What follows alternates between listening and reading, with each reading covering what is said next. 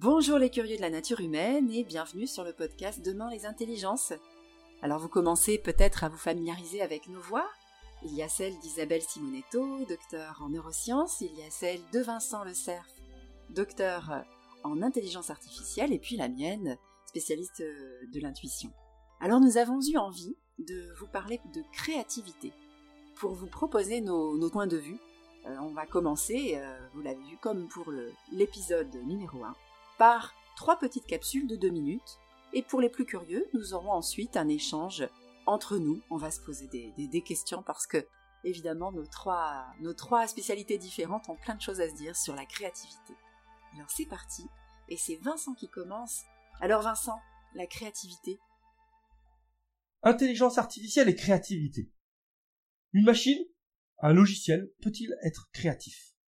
Bon, d'abord, je rappelle que l'IA, en tant que logiciel, ça utilise des données, des règles qu'on lui a données justement en amont. Toutes ces connaissances, l'IA va les transformer et produire un programme qui va permettre d'analyser, interpréter, générer ou prévoir quelque chose. Dans le cadre de, la construction à partir du passé, on a vu un programme qui a permis de générer un tableau.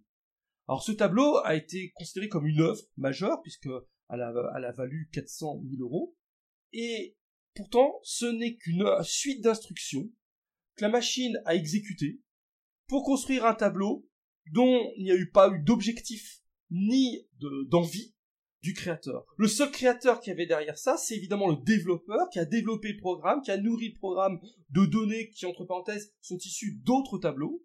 Au bout du compte, on a un logiciel qui est une équation numérique qui génère l'œuvre d'art et l'IA est donc le pinceau de l'artiste d'aujourd'hui.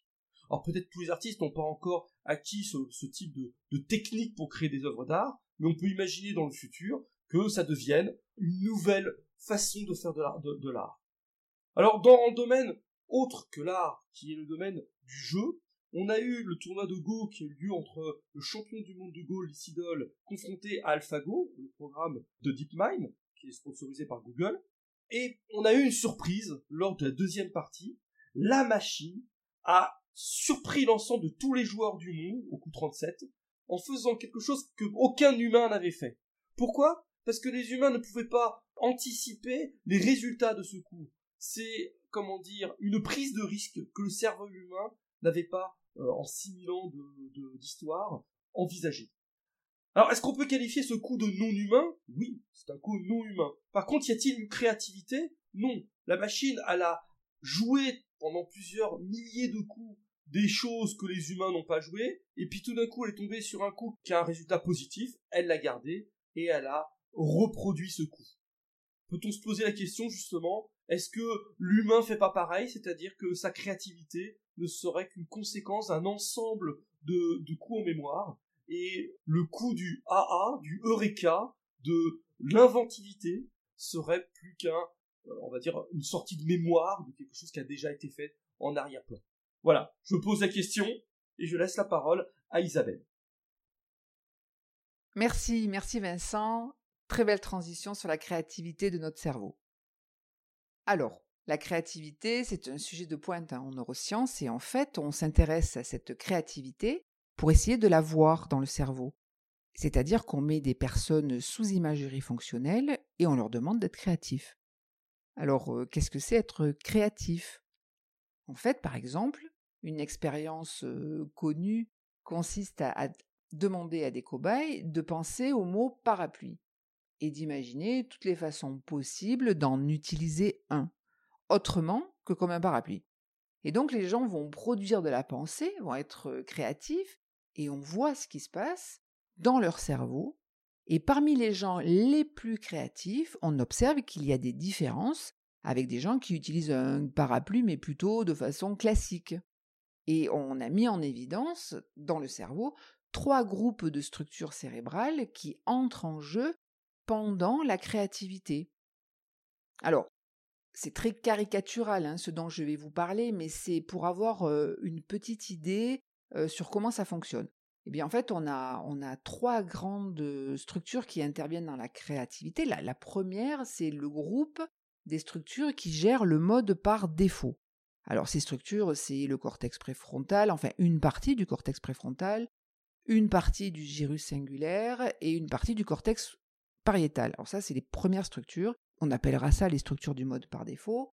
Alors qu'est-ce que c'est le mode par défaut? Le mode par défaut, en fait, c'est ce qui se passe dans votre cerveau quand vous ne faites rien, quand vous laissez votre pensée vagabonder, quand vous êtes dans votre jardin, quand vous êtes quand vous allez courir, quand vous êtes dans votre bain.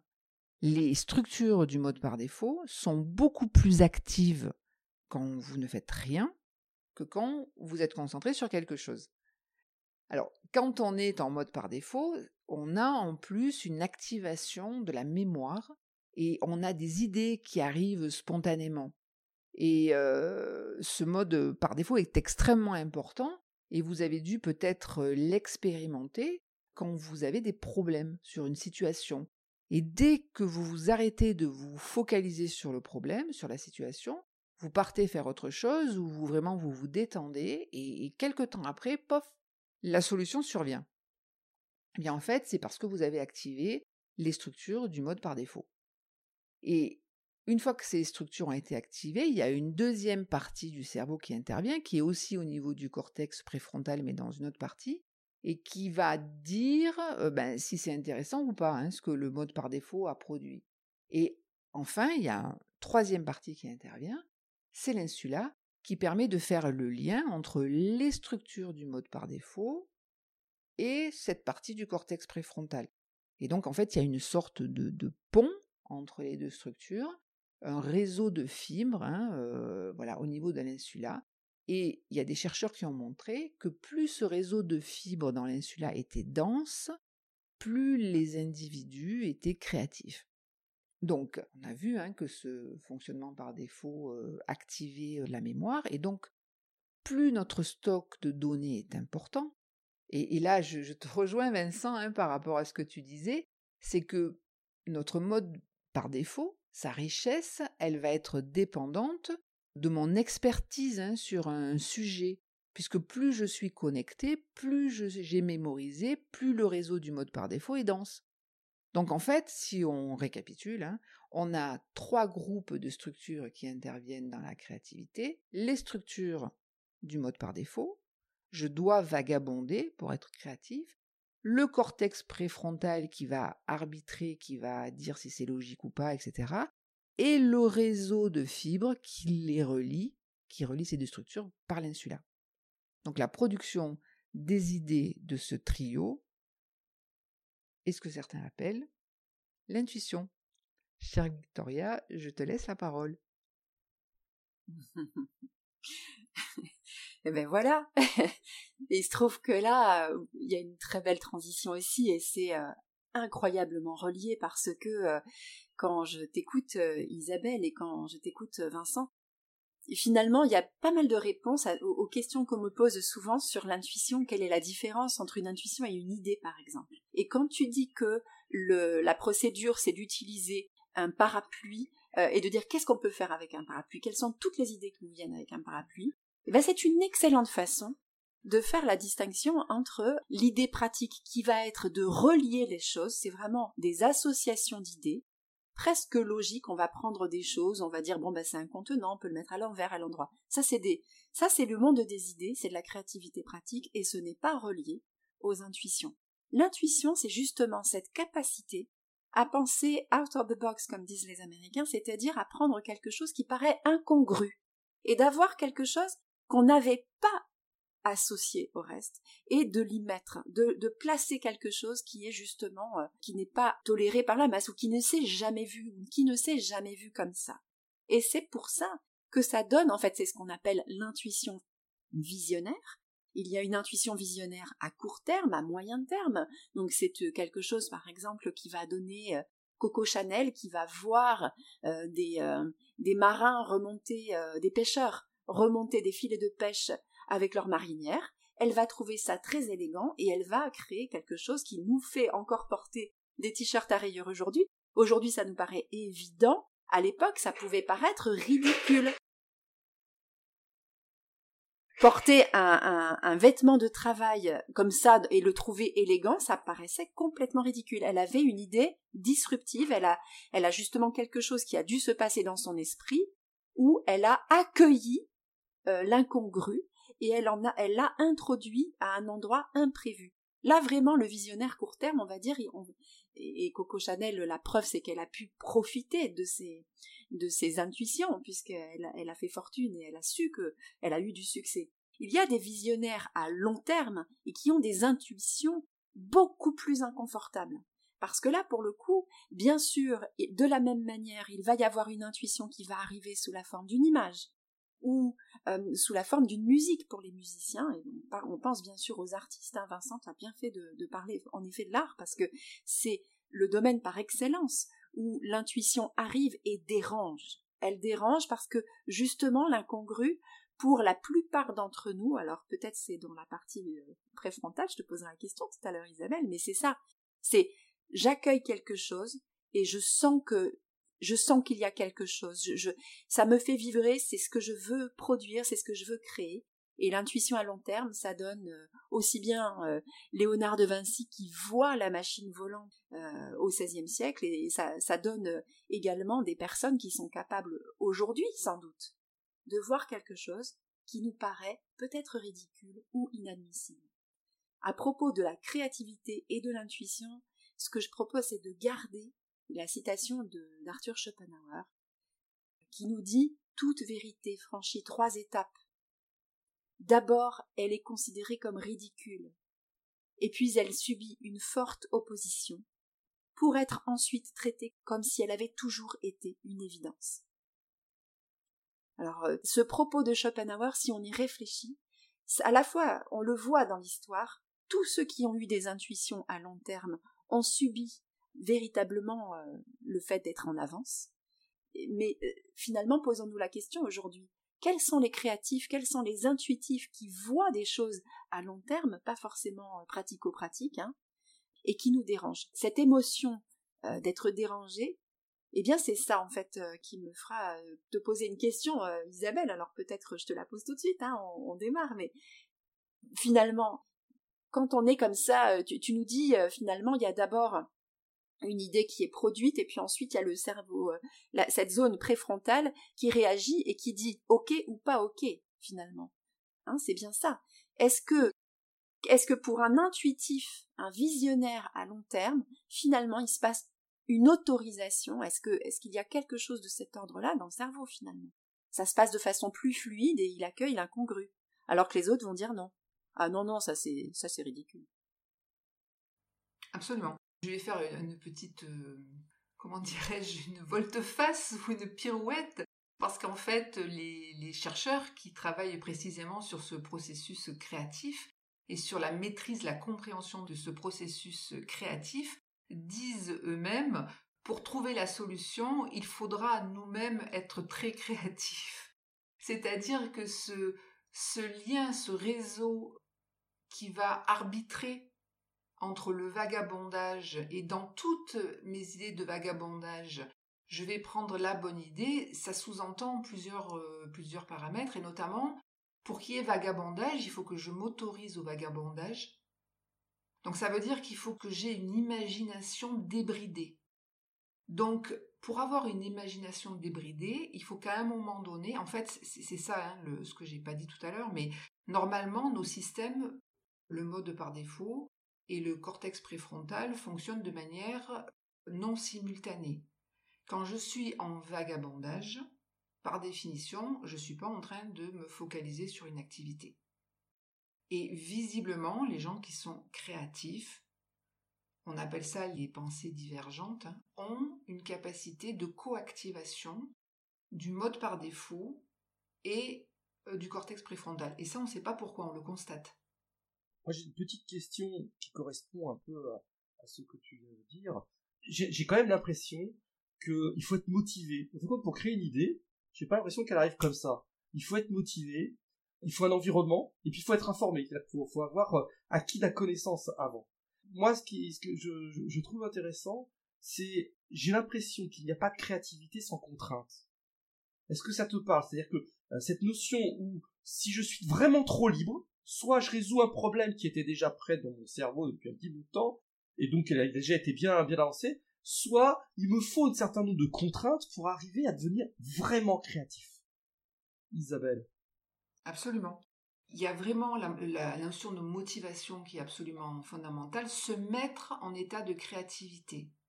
C'est-à-dire que le, secret des grands créatifs, visiblement, hein, d'après ce qu'on voit dans le cerveau, c'est vraiment cette coopération entre une libération du mode par défaut, de l'imagination, et effectivement ce que tu dis euh, Vincent est tout à fait juste, puisque quand les gens ont des, lésions cérébrales, et notamment des lésions cérébrales au niveau de l'hippocampe, qui est l'une des structures fondamentales dans la prise d'informations, dans la mémorisation des informations, le processus créatif est coupé.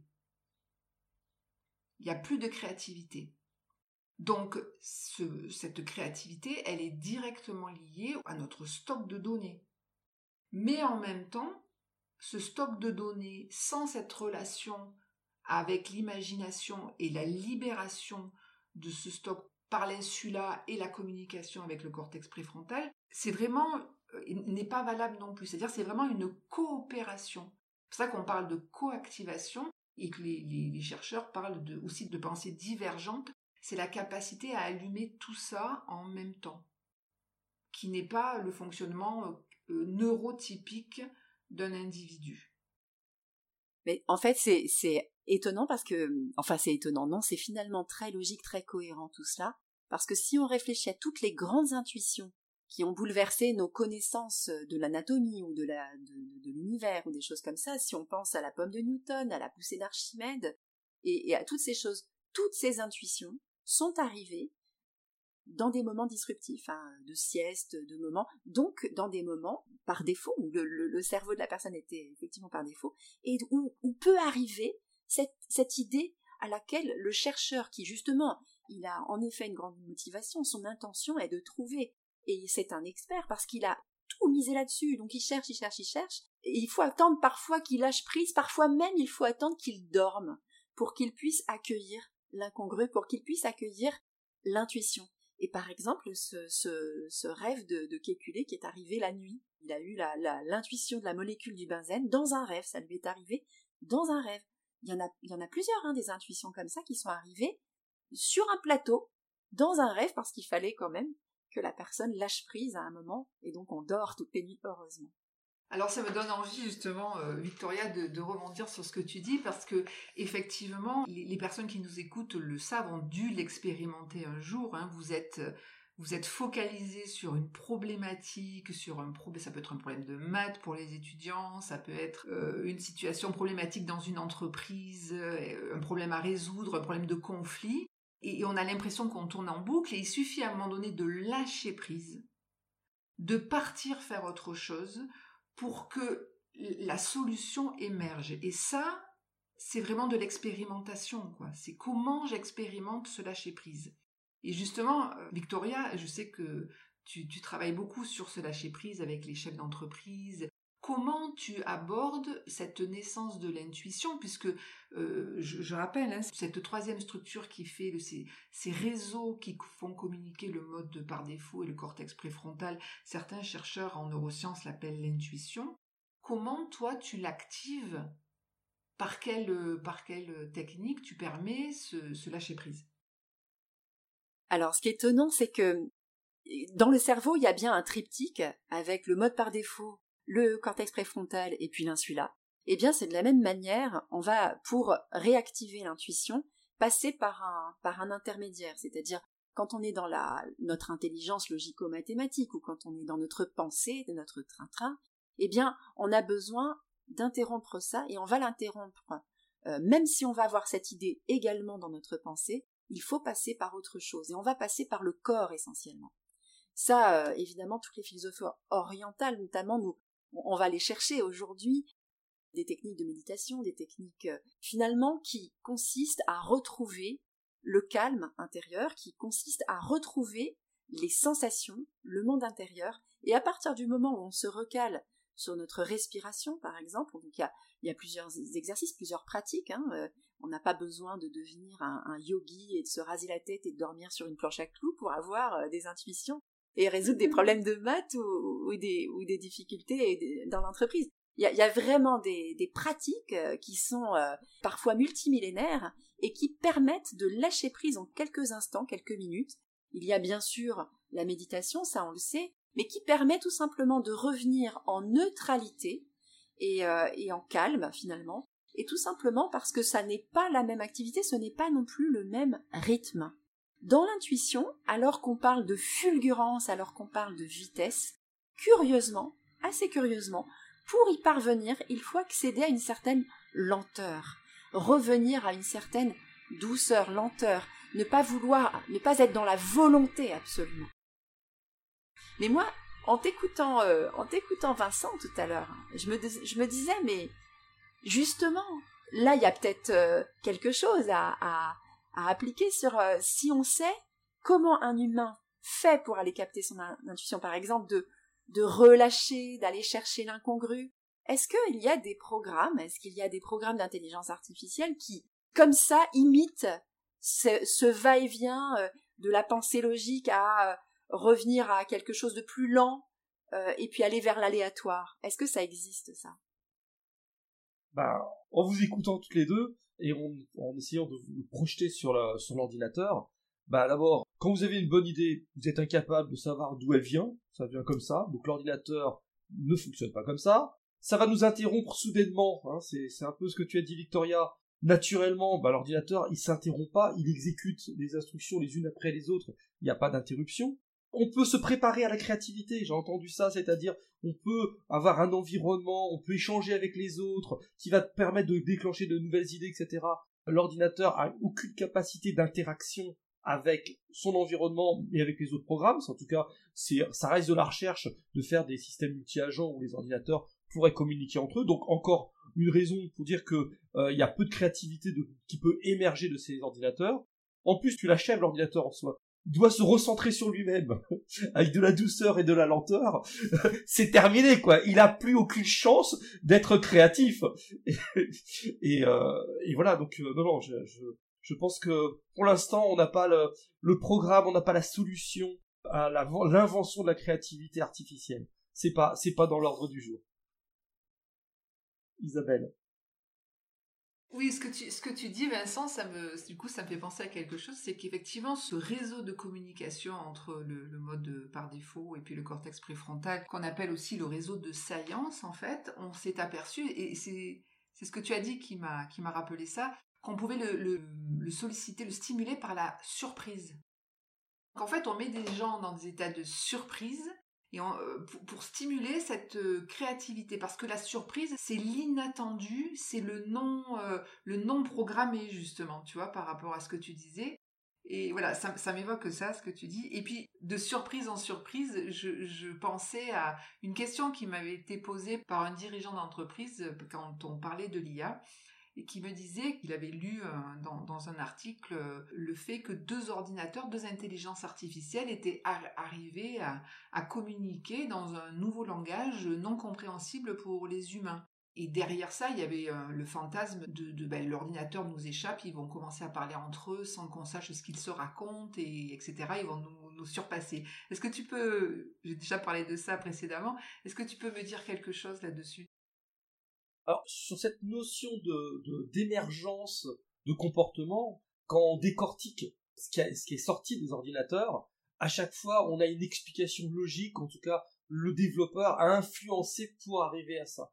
Euh, l'émergence surprise, c'est arrivé dans, certains petits cas. Personnellement, ça m'est arrivé quand j'ai fait des, des, programmes de système multi-agent il y a 20 ans, où euh, tout d'un coup, l'ordinateur n'a pas réalisé ce que j'avais prévu, et euh, j'ai eu une belle surprise comme ça où l'ordinateur avait été capable d'inventer des comportements, mais si on réfléchit bien, c'est moi qui avais fait une erreur en soi. J'avais donné les instructions pas dans le bon ordre, et il avait inventé un nouveau type de programme. Et avec le copain avec qui on programmait, on s'est mis à rire parce que sûrement la surprise nous a fait rire. Mais encore une fois, même si c'était ce moment-là a été, a été assez fort parce que c'est pas prévu, ça reste quelque chose encore une fois du jeu, au niveau du jeu par ordinateur. Par contre, je pense que l'ordinateur là je pas spécialement intelligence artificielle, peut participer à notre créativité en nous fournissant justement euh, les informations, les outils pour échanger avec les autres humains. Donc euh, c'est tout simplement un, beau compagnon pour peut-être plus tard arriver à sortir de nouvelles idées.